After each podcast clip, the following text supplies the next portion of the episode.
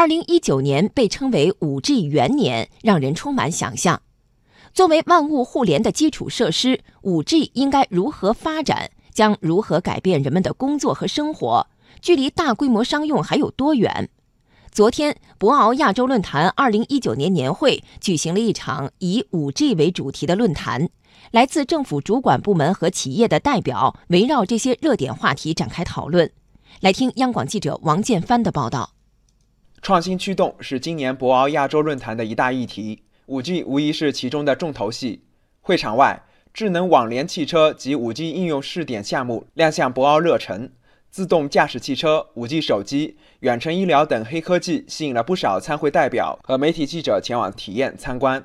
会场内，嘉宾们畅谈 5G 发展和应用的路线图。工信部部长苗圩说：“5G 的建设应该秉承开放合作的原则，全球统一标准。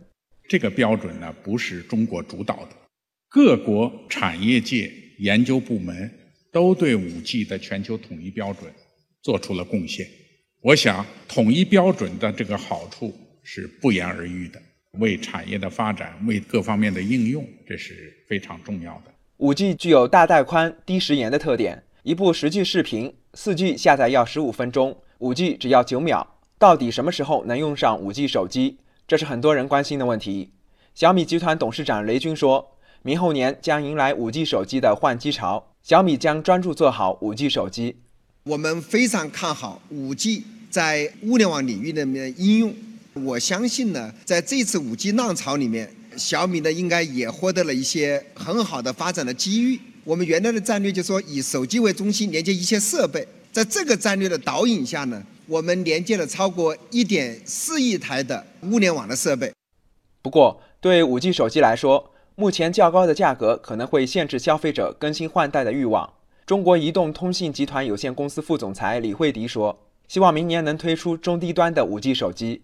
我们需要全价位的，就高中低端都有的终端，是吧？我们希望明年能够推出中低端的这样的 5G 手机，让我们广大的用户能够体会到五 G 的丰富多彩。”工信部部长苗圩说五 G 的应用应该是二八分布，也就是说，百分之二十用于人和人的通讯。”百分之八十用于物和物的通讯，也就是移动物联网。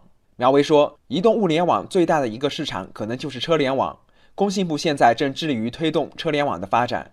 车是始终在移动的这个状态，靠固定的网络通讯是肯定不行的。那一定要用到移动的网络通讯，而且这个数据的传输量，比我们人和人之间的这个数据的传输量，那不知道是要大多少倍。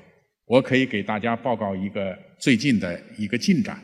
我和交通运输部的部长达成了重要的共识，在中国的公路上要加快推动数字化、智能化的改造，把道路的一些标识、红绿灯、管理规则都通过智能化的改造固化下来。